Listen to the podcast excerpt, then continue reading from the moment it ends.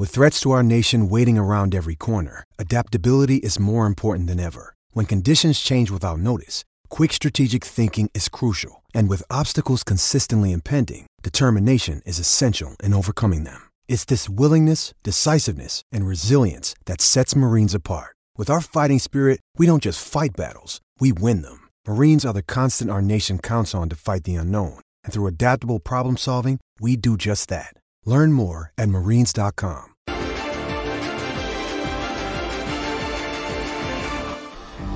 El fútbol mexicano es tan parejo como irregular, según se le quiera mirar. Lo cierto es que dichas facultades lo vuelven impredecible. Es difícil que uno sobresalga y consiga una marcada hegemonía sobre el resto. Difícil, pero no imposible. El ejemplo más claro de esto es nada menos que el campeonísimo, el Club Deportivo Guadalajara, que a finales de los 50 y durante la siguiente década ganó siete títulos de primera división, seis campeón de campeones, una Copa México y una Copa de Campeones de la CONCACAF. Todo eso en menos de nueve años. En los 70 fue el momento de la consagración de otro grande, el Cruz Azul, que se ganó con méritos el apodo de la máquina. Desde el final de los 60 y durante toda la década siguiente, los celestes consiguieron siete títulos de liga, dos campeón de campeones y tres copas de campeones de la CONCACAF. Se tardaron, pero hasta los 80 llegó la etapa más gloriosa del América. Para empezar se cambiaron el apodo al conocido actualmente, las Águilas, y sus vitrinas se llenaron de trofeos y su historia de ídolos. El balance, cinco títulos de liga, dos campeón de campeones y una Conca Champions. Si bien es cierto que particularmente en América, lo único que cuenta según ellos es levantar títulos, el de Ben Hacker de los 90, si bien fue una etapa fugaz y nada fructífera en cuanto a palmarés, enamoró al americanismo con el espectáculo en la cancha. En tiempos más recientes el Toluca de Cardoso, Stay Cristante y compañía logró superar a varios grandes en cuanto a títulos. Los Diablos sembraron temor en el fútbol mexicano a finales de los 90 y durante los 2000. Ganaron siete títulos de liga, dos campeón de campeones y una Conca Champions. ¿Qué decir de los Tigres del Tuca, quienes ganaron cinco ligas, una copa, tres campeón de campeones y la tan ansiada Conca Champions? Y por último el club de los bicampeones en torneos cortos como Pumas y León, al que recientemente se unió nada menos que el Atlas. Si bien rompieron una larga sequía, este Atlas puede considerarse ya un equipo de época.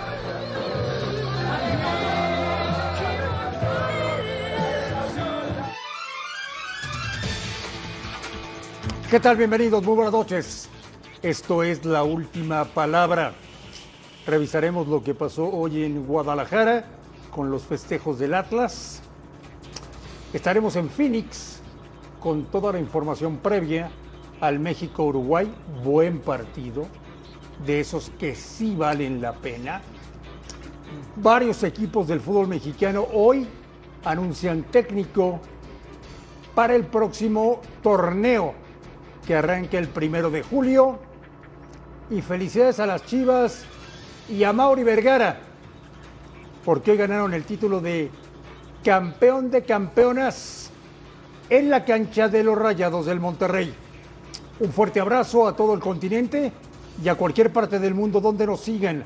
Gracias por ver la última palabra que arranca como siempre con su pregunta encuesta.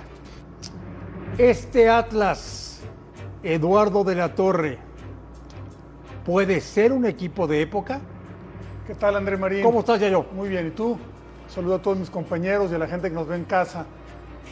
Sí, por supuesto, ya es un equipo de época.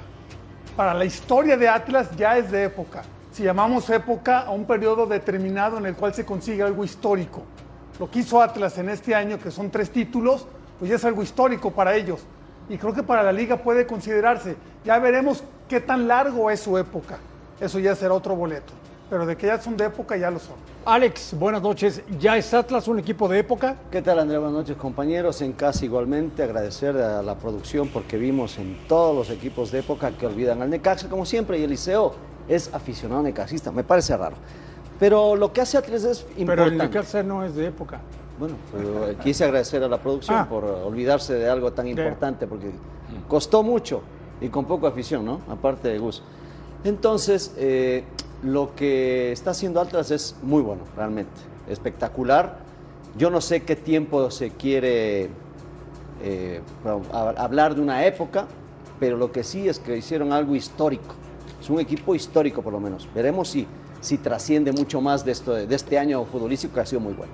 Alejandro Blanco, buenas noches. Hola André, ¿cómo estás? Buenas noches a todos. ¿Este Atlas ya es un equipo de época? Sí, Sí. sí, sin duda. Sin duda porque aparte se mete en un selecto grupo de tres bicampeones. Pumas, León León y Atlas. y ahora Atlas. Para mí sí, sí es de época. Gustavo Mendoza, buenas noches. ¿Cómo estás, André? Bien, ¿y Saludos a todos, a la gente en casa. ¿Este Atlas es un equipo de época? ¿De qué te ríes? Ya sé de qué te ríes. palabras, ¿eh? Es un equipo de época. Es un equipo. La verdad, sí. Digo, ese, no me puedo, no puedo ser contradictorio con mi discurso que he venido señalando las últimas dos semanas. Y lo reitero, Coca es el mejor técnico en la historia del Atlas. El mejor. La directiva que está gestionando actualmente del Atlas es la mejor directiva del Atlas que ha tenido el presidente Pepe Riestra es el mejor presidente que ha tenido en la era del Atlas y los jugadores actuales pues, son los que más logros han conseguido, por supuesto que es un equipo de época. Ya yo.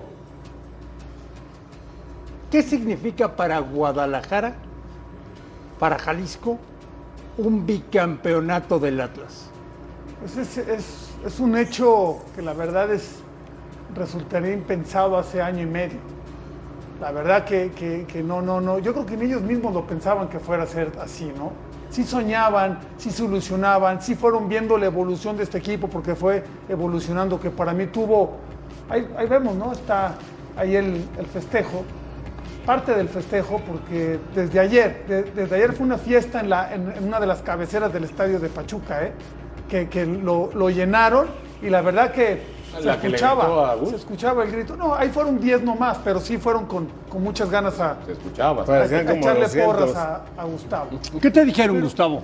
Pues ya sabes, estos recuerdos del Día de la Madre post temporada, ¿no? Porque ya pasaron 20 días del Día de las Madres. Pero nunca es tarde recordaron. Sí, sí, sí.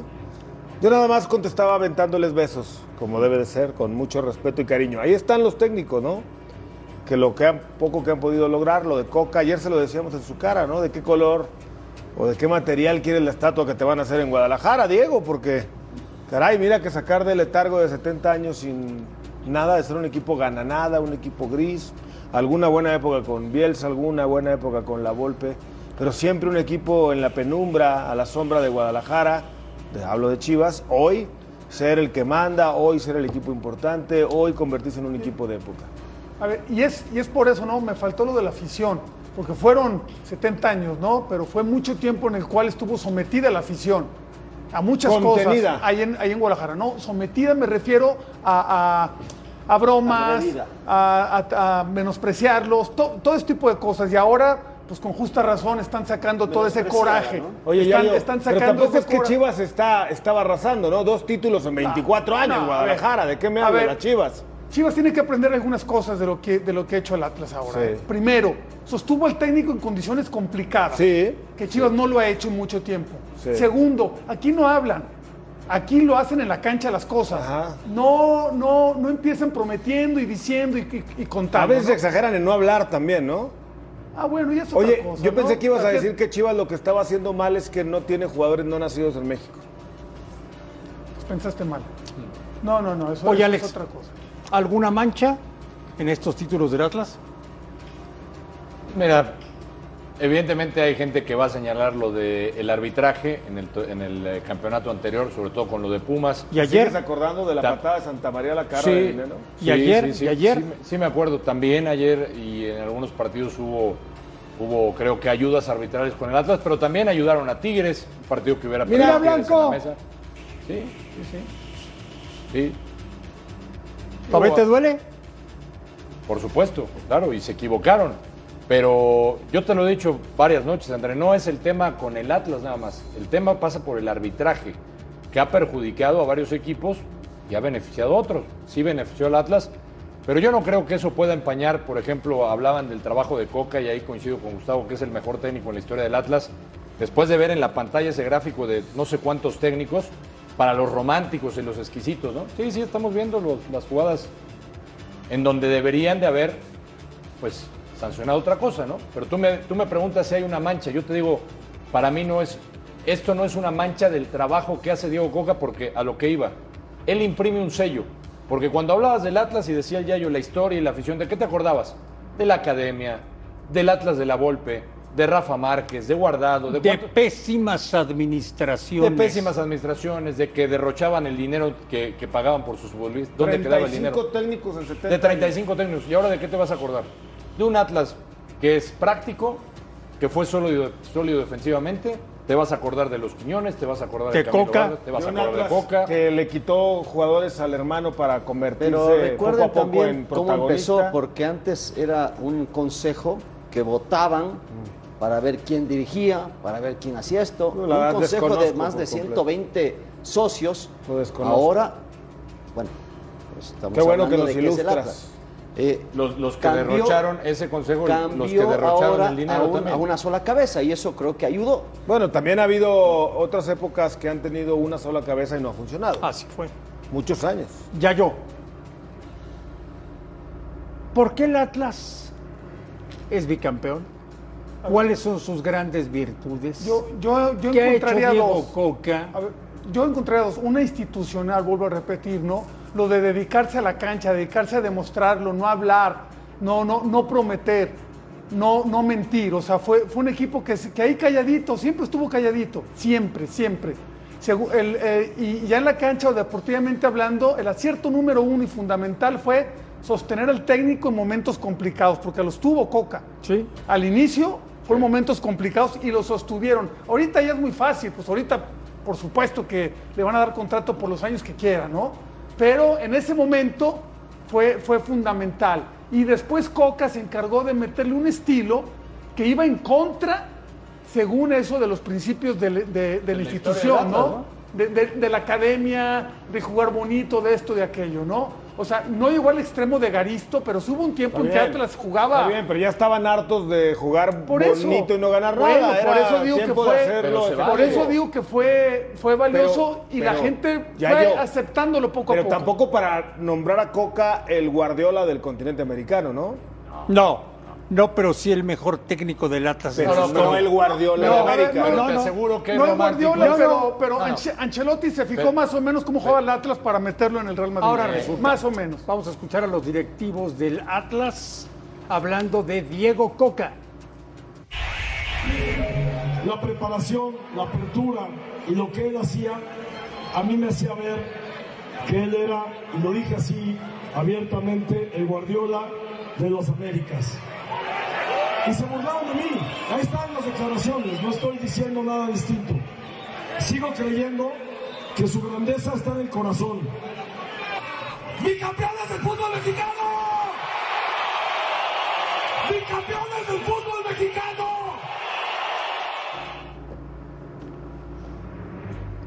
Yo no había escuchado esto. ¿Cómo está la gente en Torreón? No, qué locura. Digo, está bien, cada quien, eh, la emoción, el momento. Pensé que estaba escuchando ahí en Palacio Nacional a alguien declarar, no, este, populista, ¿no? Pero eh, no, no comparto. A mí me parece que es un gran entrenador, Diego Coca, el mejor en la historia de el Atlas, sin ninguna duda. Pero para mí, por ejemplo, hoy, a pesar de haber perdido dos finales en México, Almada sigue siendo, para mí, mayor candidato que Para toda la selección. Para, Para mí. ti. Para mí. Para ti, Blanco. ¿De qué estamos hablando? ¿Almada o Coca? ¿Para qué? ¿Para la selección mexicana? ¿Quién te ¿Para qué? gusta más? ¿Para qué? Ya me, ¿Quién lo te metió en la selección mexicana. Bueno, a mí me gustaría ¿Quién te cuando se vaya ya? Habló de la selección mexicana. ¿Quién sería el Guardiola de las Américas, de esos dos, hombre? Ah, No, no, no, Gustavo, ya no lo digas. A ver, Es eh, que fue un disparate hermoso. noto algo de contradicción en las palabras de Mendoza. ¿De qué tipo? Porque dice que es el mejor técnico de la historia. Y luego dice Del que- Atlas. No, del- yo, en, la, yo- en la historia del Atlas. Y luego habla pero de. yo también pienso que Diego Coca Es- es, el mejor por técnico supuesto en la es. Historia del y Atlas. para mí también. Pero luego habla de Almada y dice que él prefiere Almada. Es que a mí me gusta más el estilo Coca. de- Ah, son de- dos cosas distintas. Bueno, ese sí se parece a Guardiola, ofensivo, propositivo, va para adelante. Yo me quedo con Coca como técnico. Yo quiero técnicos ganadores. Yo. Tú. Me quedo con. Como el Murillo, entonces sería el Muriño Yo de quiero- las Américas, ratonerón, pero gana. Lo que sea. Está bien. ¿Qué- Sí, ¿Cuál es el está bien. objetivo? No, no, no. por ¿Cuál es el supuesto. objetivo? Yo, yo Es lo- ganar, ¿no? A ver, Bueno, ratonero también le dijeron razón. a Chelotti No, a que el Real pero Madrid te doy la cobra. razón, y al A Tuca ver, y a para otros. Atlas, para Atlas ese es el objetivo, por la sequía que tenía. Sí. Pero hay, hay otros equipos que persiguen otros objetivos también, ¿eh? Sí. Jugar de una mejor manera, Sí. ser No, más no, no, no, vistosos, yo- complacer. A ver, Ese es muy hay- romántico, No, ya no, no. Bueno, para ti, yo- porque eres resultadista. No, a ver, espérame. Es otra Hay cosa. gente- espérame, hay para gente Atlas sí, todavía, lo compro porque ya era tiempo de que alguien llegara. ¿Tú eres, Alejandro Blanco, resultadista? Sí, cuando se Sí. sí, cuando se habla de títulos creo que es lo O más sea, importante. solamente te vale el a ver, resultado. es- es yo quiero triste. que el Yayo me diga algo. Cuando están los directivos pensando en quién contratar, piensan, ah, es que voy a contratar un técnico para que me haga jugar bonito ver, o para sí, ganar sí, un sí título. hay- Entonces, sí hay por equipo. favor, Sí hay equipo. Alejandro, en, en contratar tiene- un técnico para ganar. Alejandro, ¿Por qué- por qué ganar. continúa Te voy a poner un ejemplo? Alex. Sí. Sale campeón Pumas sin ningún canterano. ¿Te llena el título? Sería imposible que salga A ver, a ver, a ver, a ver. Sería imposible. Pero esa no fue la pregunta. No, pero ese sería imposible. No, tu, tu pregunta, entiendo hacia dónde vas, hacia dónde me quieres llevar. pero es imposible. Es imposible porque en Pumas Pero, entonces, se tiene que jugar con sería, canteranos si no y Lilini si lo no tiene que respetar o el que esté ahí. Bueno, y si no sale campeón, Lilini no sirve para nada. no Oye, estoy Alex, diciendo eso, yo estoy diciendo Alex, que cuando bueno, contratas un ¿Es Diego técnico... Coca el mejor técnico en la historia del Atlas? Sí, sí, sí, sí. Bueno, en Es lo que que, ha hecho. con dos títulos, no pues, puedes, que no, no, puedes. Bueno, has llevado tres títulos en- en- de liga. Este de la Copa de Campeón de Campeones sí es un título que si ganas dos y si La semana pasada aquí me dijeron varios que no, ¿eh? Me ¿Que no decían que la Volpe por encima de Coca, algún loco de aquí No, no, no, No, yo no lo dije. Dijimos que No, quién no te dije gustaba tú. más Ah. como jugaba, Gustavo, no como Eso. Algún loco dijo que la Volpe era más técnico que Coca en el Atlas. ¿Quién lo dijo? Ya ni me acuerdo, pero No, uno yo, de los que yo sí dije, pero que me gustaba Ah, mira, más como jugaba el Atlas El de la Volpe. Pero ahí está yo sí otra lo vez dije. la parte me romántica gustaba más. Ahí está otra vez la parte ¿Y de romántica. qué Bueno, sirvió? es que, es que Es que para mí el fútbol tiene Pero otros por favor, valores Yayo, no compares a un otros gananada valores. como la Volpe con un ganador na- como Coca, ¿de el qué me fútbol como el deporte está también para ser disfrutado, para ser gozado, ok, pero para que pero te llene la 70 años pupila. sin ganar nada. Por eso estamos valorando el Bueno, de Coca. un gananada como la Volpe pero contra un ganador como Coca. Por Dios, no, no hay, no ni siquiera renglón de comparación. de fútbol mexicano. ¿Cómo? Tampoco ¿Con es un. ¿Con quién? Con Atlante. Ah, mitad y mitad. No, Hace con Atlante. 50 años, Con mitad y Atlante. mitad. En Toluca, con con. Atlante No, fue no, yo no dije Toluca. Toluca no fue campeón. Es el dijiste mitad y mitad. No, me refiero ahí con un cuerpo técnico Pero- compartido. ¿Se van a pelear por eso hoy? A eso me refiero. O sea, no, no, no, ¿Y para por, nada, y por qué no. te contradices tanto? ¿Por qué? Porque acabas de decir, no, es que yo Almada, prefiero lo de Almada, y ahora resulta que cuando decimos que la Volpe Hay una jugaba gran mejor su diferencia. equipo... Hay una gran diferencia. ¿Cuál, cuál es la gran diferencia? La Volpe ya, Ya se yo. retiró y Almada sigue dirigiendo. Ya yo. Puede ser campeón. No, estamos ¿Tú hablando que eres de, gustos. ¿Te puedo enseñar una cosa que sucedió en los festejos del Atlas y me das tu opinión? ¿Sí? Vamos a ver. Por supuesto. Pues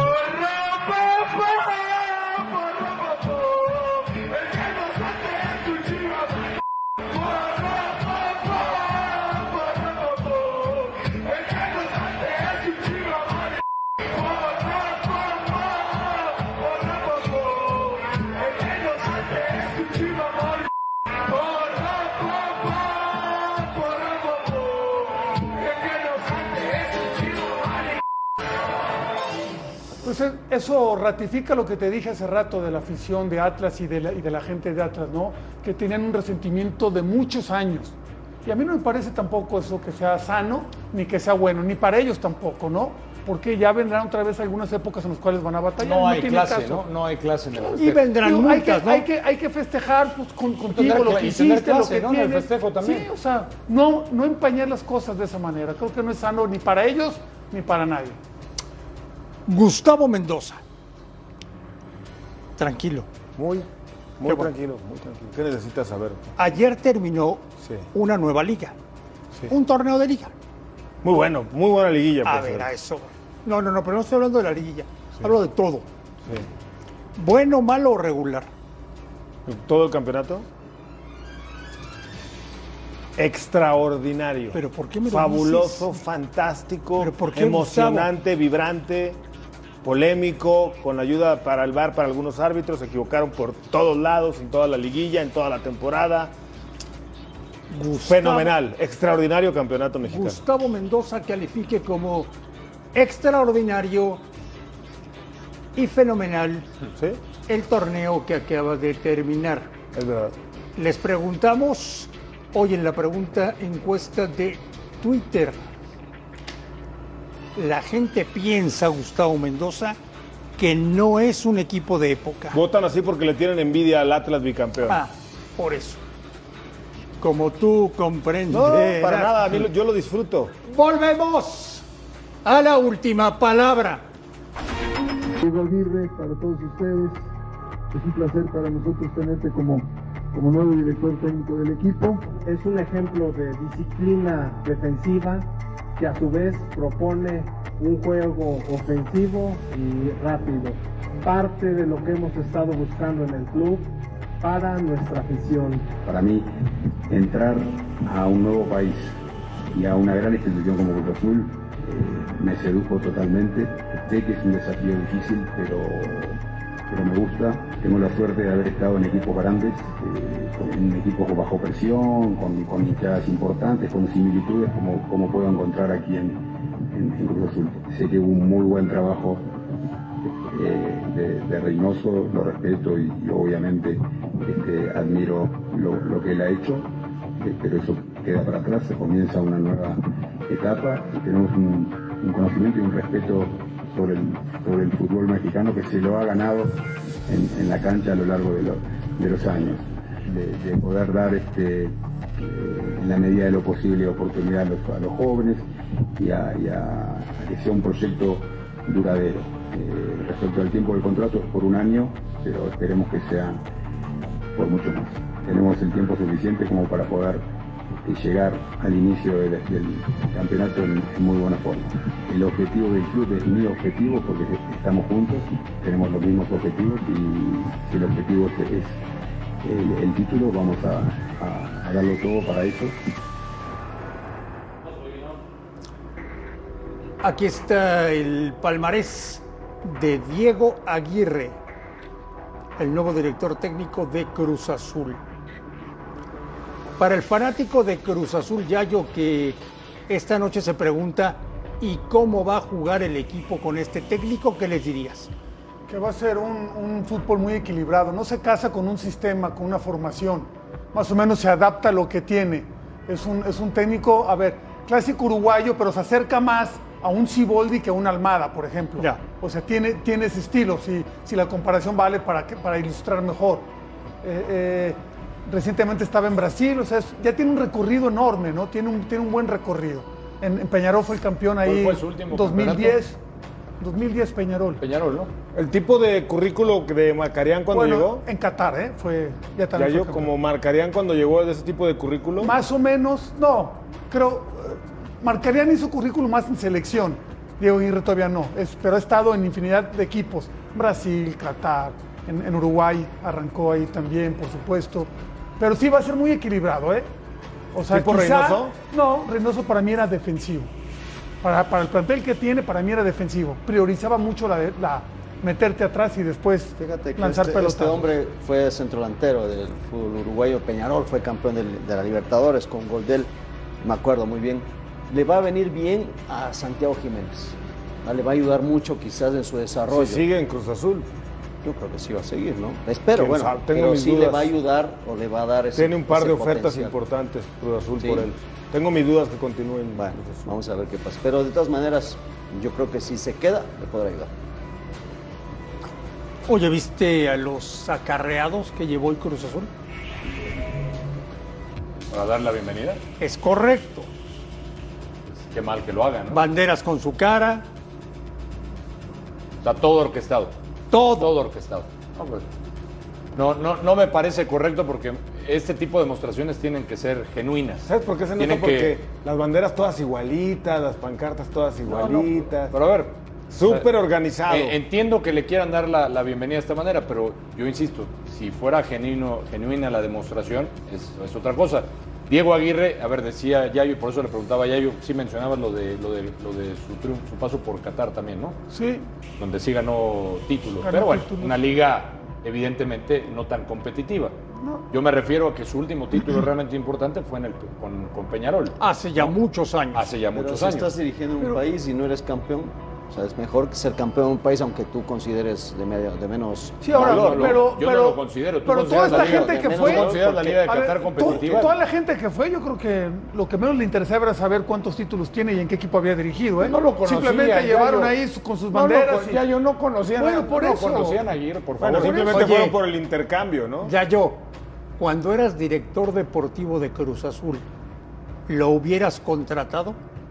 a Diego Aguirre, pues la verdad es que no, no, no, yo, yo no lo conozco muy bien, ¿eh? sé, sé ahí lo, su, su trayectoria y uno lo ve jugar un poco, pero es, es, es difícil, si no estás metido, tienes que explorar mucho más, no tienes que ver muchas cosas para Tiene un elegirlo. buen promotor, un buen Ahorita representante, porque su nombre estaba sonando. ¿Sabes Estuvo- qué te, es- sabes fue qué te falló? Chivas, ¿eh? Gallo, te falló cuando llegó Gemes, que hubieras mandado a hacer unas banderas con su rostro. Claro. Esto, o, o de Caiciña. No, a ver, yo te voy a decir, Sí. dímelo, me digas lo que me digas, sí. Gemes sí se ganó la afición, y sin Sí. títulos, y sin Sí, títulos. Sí, a mí me, me pareció Ya, buena ya, ya lo demás es otra cosa, Yo ¿no? Que estoy si hablando de no eso, estoy hablando de la presentación, No, no, había banderas con su cara, te faltó eso. Pues es que Oye, Gustavo. la verdad se me faltó tener esa... no hay necesidad ya. Hoy cuatro equipos de primera división Sí, anuncian técnico. sí.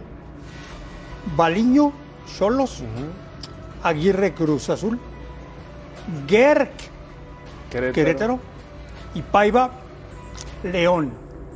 Se está acabando Gustavo Mendoza, la vieja guardia de entrenadores. ¿eh? Pues sí.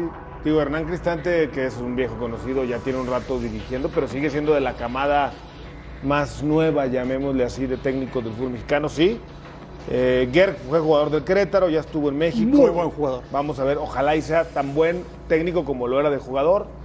Eh, sí me gustaría de pronto que entre estas cinco caras viéramos a un técnico joven mexicano, pero lamentablemente no se les da oportunidad. ¿Les va a ir bien? ¿Qué, qué- qué les pronosticas, Alex? Bueno, habrá que ver cómo, cómo se adaptan al fútbol mexicano. No es fácil dirigir acá y no es fácil jugarlo también. Eh, Paiva lo conozco por el fútbol ecuatoriano. Eh, es un tipo ofensivo. A ver, a- los equipos que se le encierran le complican mucho y a veces se molesta con ese tipo de fútbol. Él ejerce otro, otra manera de dirigir. Los otros técnicos, lo de Baliño ya lo conocemos también, es un técnico de acá porque ha trabajado mucho en la Liga de Expansión sobre todo. Y los otros, bueno, el caso de Ger, que lo conocemos bien por lo que ha jugado, no sabemos cómo dirige, pero esperemos que les vaya bien en general. Yo sé que hay un solo campeón y, los demás normalmente se, se hablan como fracasados, pero indudablemente hay que ver las, eh, las ideas que ponen, cómo juegan sus equipos, que contagian hacia afuera también, porque coincido mucho con el Yayo en ese aspecto, cómo, el cómo también es importante y qué, y qué manera van a dirigir. Poco tiempo de trabajo, recuerden, la liga arranca el primero de julio. Volvemos a la última palabra. Ya sabemos que, no es rival fácil y lo sabemos por experiencia. Nos pasó el mundial pasado que, también celebrábamos el grupo y al final nos terminamos complicando. Eh, México, una selección que, siempre nos costó, que juega muy, muy bien. Si bien tuvimos eh, generalmente suerte y pudimos, pudimos pasar o ganar, eh, es una selección que, que juega muy bien, que tiene la idea clarísima, con un entrenador que, que conoce lo que es Argentina también y, y nos conoce muy bien a nosotros y que seguramente va a ser un grupo difícil, igual que, que el partido con, con Polonia, va a ser duro todo, todo el mundial, pero obviamente a priori, eh, por nombre, siempre, siempre preferí que, que las selecciones de menos nombre te toquen más adelante. Argentina que está preparando el partido contra Italia. Finalísimo. ¿Se te antoja? ¿Cómo no? ¿Se te antoja? Sí, Bueno, sí, sí. ¿A ti no? mucho. Eh, una selección de menos nombre, dice Messi Yayo. eh, de México. Pues sí, A ver, yo, yo creo que pues son, son, de- son declaraciones ciertas, ¿no? Eh, eh, y son políticamente correctas, pero sí es cierto que México, Argentina, le ha complicado la situación.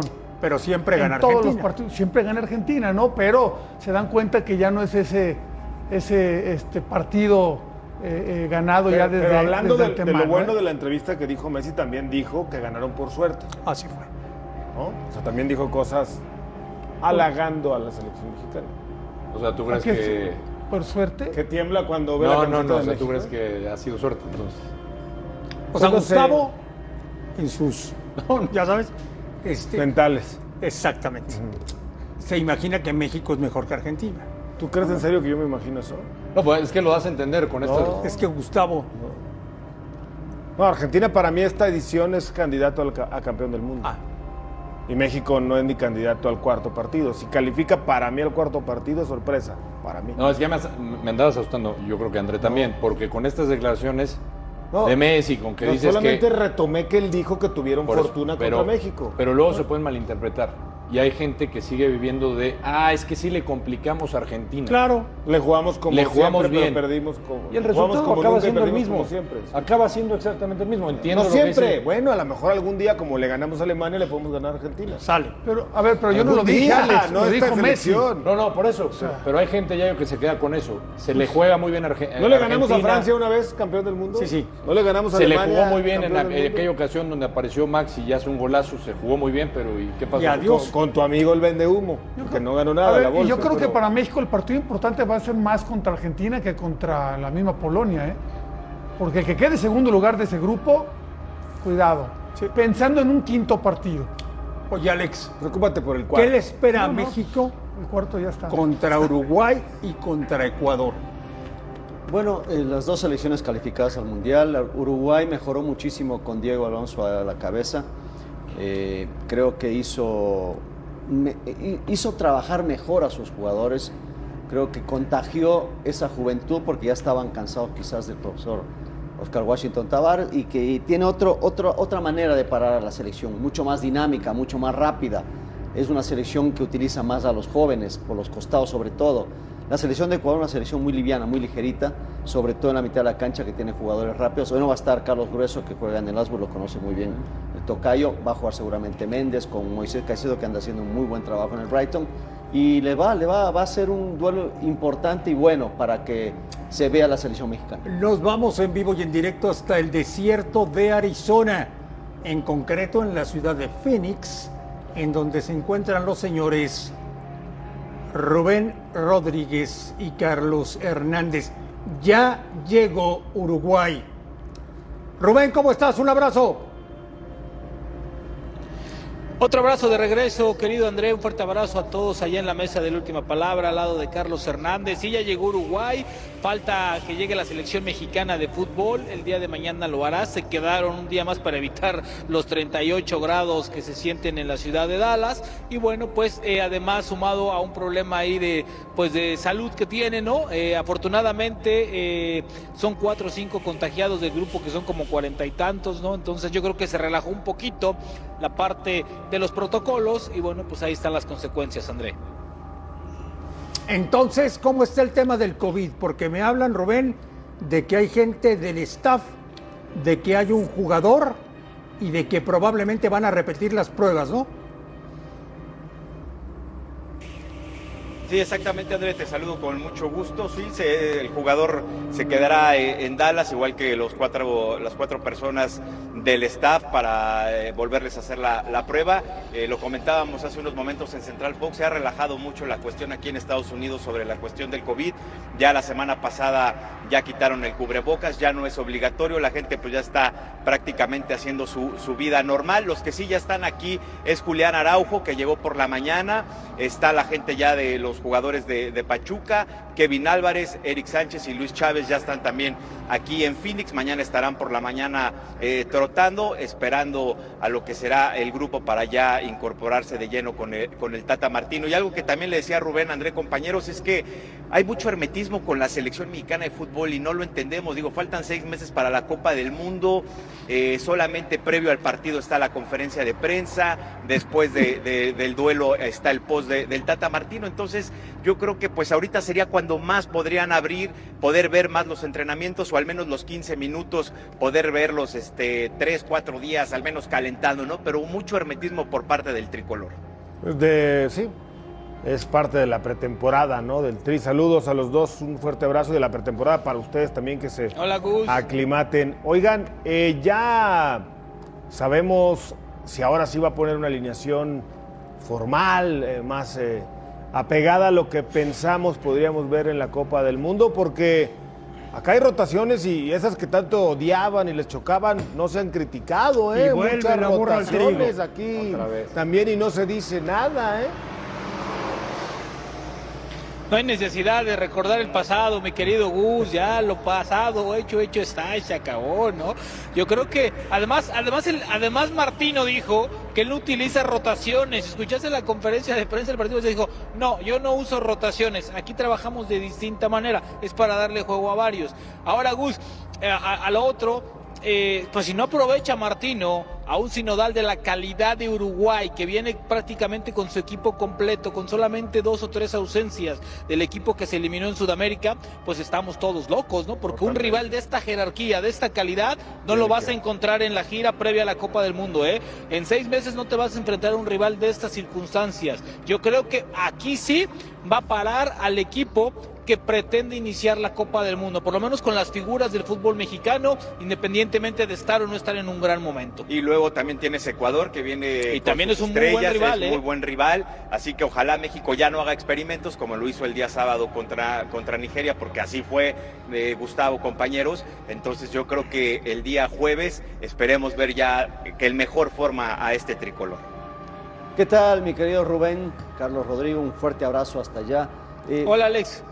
Van a jugar contra la selección ecuatoriana que yo creo, en mi punto de vista personal, es ligerita, es mucho más parecido a lo que es Arabia Saudita y Uruguay pensando que juega más o menos como Argentina, aunque no es de la misma talla, estamos hablando las dos selecciones.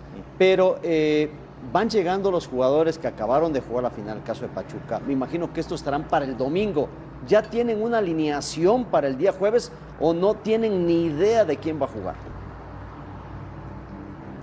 El Tata, el Tata Alex mencionó que había preparado el partido con los segundos que iban llegando, es decir, hubo dos grupos y dividía los dos equipos. Yo creo que para este partido del próximo jueves esperamos al mejor México, es decir, donde va a estar Ochoa, donde va a estar, yo creo que de los que pueden repetir es César Montes, estaría también eh, Araujo por ahí, eh, pues Jorge en la central, Sánchez, Arteaga Jorge Sánchez. Arteaga, Raúl Raúl. Jiménez, el Tecatito Corona, estaría también Alexis Vega como una de las opciones, ¿no? Yo creo que ya tiene más o menos visto a ese equipo. Y ya para el tercer partido, conociendo a Martino, solamente que algo por ahí realmente le brinque de estos chicos que acaban de llegar, estos cuatro que bien decía Carlos, y por ahí uno que otro que quiera ver, pero yo creo que no le va a cambiar mucho a los dos partidos que le restan, ¿eh? Yo creo que Edson estaría en el medio campo. Edson, por El supuesto. HH no creo que juegue, dijo que Héctor Herrera yo creo que va a estar para el siguiente para el- partido, para el del domingo en Chicago. Entonces yo creo que va a ser Edson con, con guardado, Alex. Rubén, Carlos, eh, un saludo a los dos. Hola, Espero que se Yayo. lo estén pasando bastante bien. Oye, y hablando de la selección uruguaya, eh, eh, mencionaban que ya están ahí presentes. Eh, eh, ¿Llegaron todos los convocados? ¿Está la lista completa de los convocados, in- incluyendo a Federico Valverde? ¿O cómo está? ¿O, todavía falta gente por llegar ahí a la selección uruguaya? Valverde parece que no va a llegar, Yayo, después del partido del pasado fin de semana donde fue campeón. Del, del, creo que Luis Suárez, Valverde eran los que no estaban y por ahí también había otro jugador lesionado que había ocupado. Entonces creo que Valverde no estará para estos partidos. De, ese, de, de, de, Betancourt también es el otro que estaba lesionado, entonces creo que no van a estar esos tres. Son las únicas tres ausencias que tiene esta lista. ¿eh? Va a ser un cuadro bien peligroso para México. Y qué bueno que sea así. Es preferible, Yayo, que Uruguay te gane jugando bien fútbol, que enfrentes un rival de calidad, o que veas el otro. La última vez que México enfrentó un rival de esta jerarquía en Estados Unidos, se llevó una goleada y fue frente a Argentina, ¿eh? no olvidemos eso. Y ahí empezó el declive de la selección mexicana. Rubén, Carlos, ¿cómo están? Les mando un abrazo. Eh, mi pregunta va en torno a Marcelo Flores. Alex. ¿Cómo andan? ¿Cómo andan? Sé, sé que andan con, con calor allá por, por Phoenix. Se ven frescos, se ven frescos. Sí, bastante, Un Alex. poquito.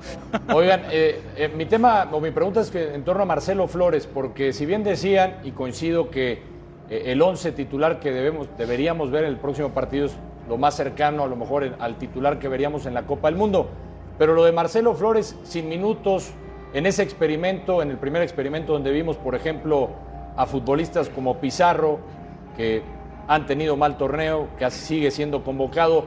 ¿No sería bueno también darle la oportunidad a este, a este chico, a este joven, de verdad? Este sí es joven, promesa en el fútbol mexicano.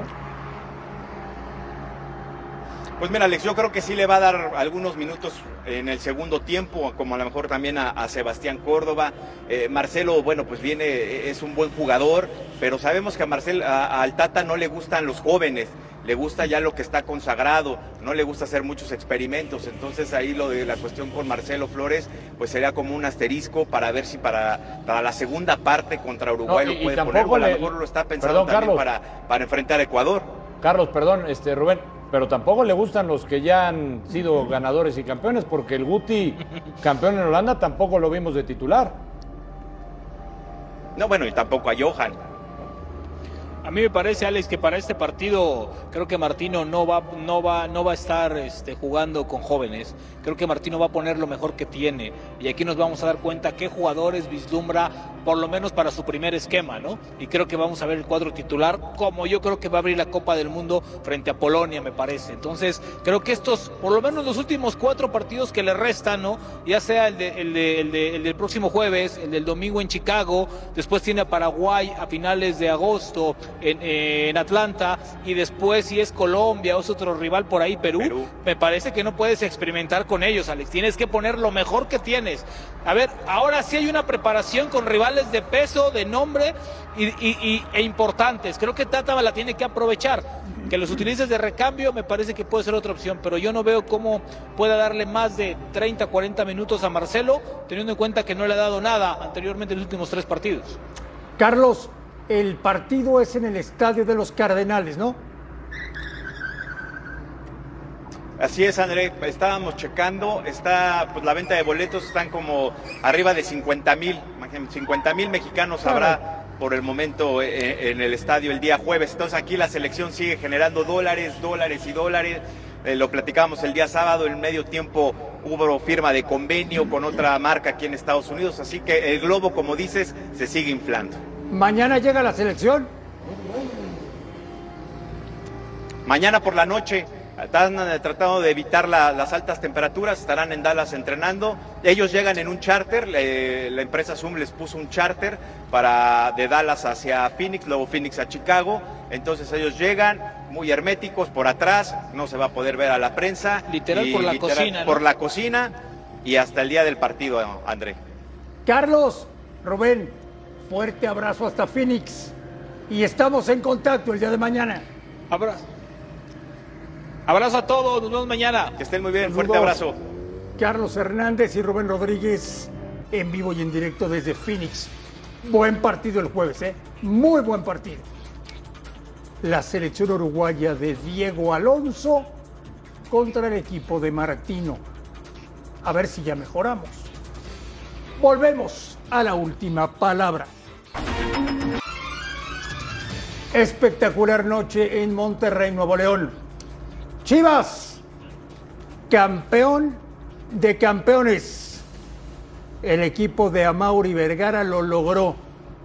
Amauri está muy orgulloso de su proyecto de fútbol femenino. En Monterrey, Nuevo León, Mónica Redondo, todos los compañeros de Fox Sports, para platicarnos cómo se vivió el día de hoy. Mónica, un abrazo, buenas noches. Andrea, ¿cómo estás? Qué gusto saludarte a ti y a todos los compañeros de la última palabra en compañía de Oscar Guzmán y Luis Mario Sauret en un partidazo que acabamos de vivir donde nos tuvimos que ir hasta la definición en penales y donde de nueva cuenta Blanca Félix se coronó como esa figura atajando par de penales. Oscar, no es lo más habitual ver ese cambio en el último minuto del tiempo reglamentario para que tu arquera, que habitualmente es titular, ataje los penales. ¿Cómo estás, Moni? Luis, un saludo para la mesa de la última palabra, pues sigue siendo eh, la heroína de estas chivas, Luis. Eh, el momento anímico lo mantuvo hasta arriba eh, el Pato Alfaro porque pone a Celeste Espino, que ha sido también arquera y se ha intercalado en la temporada regular del torneo anterior y que lo hizo muy bien durante el partido, pero a Blanca Félix no le hicieron un penal. Es correcto, querido Oscar Mónica, amigos de la última palabra, se ejecutaron tres por parte de las rayadas, dos atajadas por parte de Blanca Félix y una falla que creo que abrió la puerta, ¿no? Pero, ¿qué sucedió en el terreno de juego? Ambas instituciones intentaron hacer eh, eh, eh, el desgaste del partido y tocaron la puerta. pareciera que en un principio fue Monterrey mucho más agresiva, se topó con una Celeste Espino que tuvo buenas intervenciones, pero también Guadalajara tuvo oportunidades, en particular aquella de Licha Cervantes, que si define de primera intención, quizá no hubiéramos llegado incluso a la tanda de los penales. Yo creo que fue un partido en el que quedó en evidencia el cansancio físico, el cansancio mental y sobre todo, eh, o sea, prácticamente el clima que estuvo por encima de los 33 grados centígrados durante los 90 minutos de, este, de esta contienda. Chivas bien enfilado porque acaba de ser campeón y Monterrey quedó fuera en la, en la ronda de las semifinales. Estuvo 11 días, 10 días sin actividad del equipo de Eva Espejo, mi querido Oscar Guzmán, pero hay cosas de la vida, ¿no? Tanto Eva Espejo se coronó en el primer torneo al frente de las rayadas, Juan Pablo el Pato Alfaro le pasó exactamente lo mismo. Llega a esta institución rojiblanca primero como auxiliar del Chore Mejía y por cosas de la vida, temas circunstanciales, bueno, termina siendo el director técnico en este torneo clausura 2022 y no solamente se llevó uno, se llevó dos trofeos porque este fue el segundo campeón de campeones que estaba, digámoslo así, sobre la mesa. El primero lo ganó Tigres al coronarse en el Apertura y en el Clausura 2021-2022, pero ahora sí se disputó porque ahora sí fueron equipos diferentes los que se habían coronado. Sí, como en los hombres el Atlas, ¿verdad? Y entonces habrá quien les guste que sea la semana siguiente al título del último torneo, habrá quien diga que puede ser mejor antes de arrancar el siguiente campeonato la verdad es que eh, cualquiera de las dos opciones eh, llegarían en desventaja probablemente para un nivel futbolístico. Ahora Chivas es campeón de clausura 2022 y campeón de campeones y tenemos reacciones. Muy contenta y muy orgullosa de mis compañeras que han hecho un esfuerzo eh, increíble. Quiero destacar y mencionar que, que la MVP fue Celeste porque si no hubiera sido por sus cuatro o cinco atajadas no hubiéramos llegado a a los penaltis. Entonces, pues orgullosa de ella y de mis compañeras, cuerpo técnica y pues agradecida con la afición también. es que ya venían un poco cansadas porque al final pues habían tenido pocos días, pero no era pretexto, ellas lo querían. Y cuando un grupo trabaja a conciencia y trabaja en silencio y cuando lo anhelan con todo el corazón, fue un juegazo de los dos equipos, felicidades a Rayadas también. Creo que fue un partido digno de dos campeones y, y yo feliz por ellas, antes que por otra por otra razón, por la institución, pero por ellas porque se lo merecen, porque desde que acabó el partido pasado de festejamos y dijeron nos tenemos que concentrar para el siguiente partido.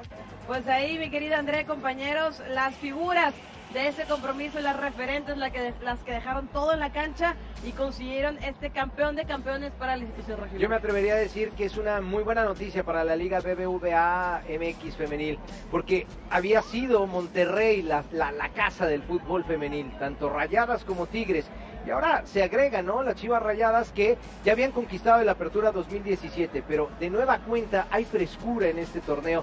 E, eso me parece la mejor noticia, con América trabajando bien y con otras instituciones que le van a meter seguramente en la Apertura 2022. Viento en popa entonces la Liga BBVA Cinco años se cumplen ya de esta Liga BBVA MX femenil. El próximo torneo dará inicio, mi querido André, el 8 de julio, 39 días de inactividad, pero ya van a tener algunos días de descanso y de inmediato las pretemporadas. Regresamos con ustedes, Chivas, es campeón de campeones de la Liga BBVA MX femenil. Un fuerte abrazo a los tres. Gran transmisión hoy desde Monterrey. Felicidades al Club Deportivo Guadalajara. Volvemos a la última palabra.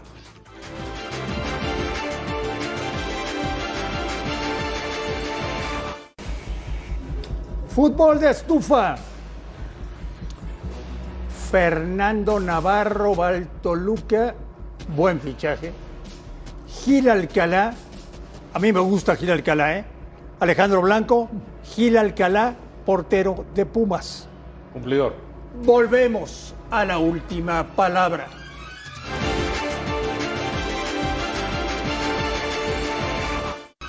A nombre de todos, absolutamente todos, gracias por vernos, un fuerte abrazo y aquí los esperamos mañana, como siempre, en la última palabra.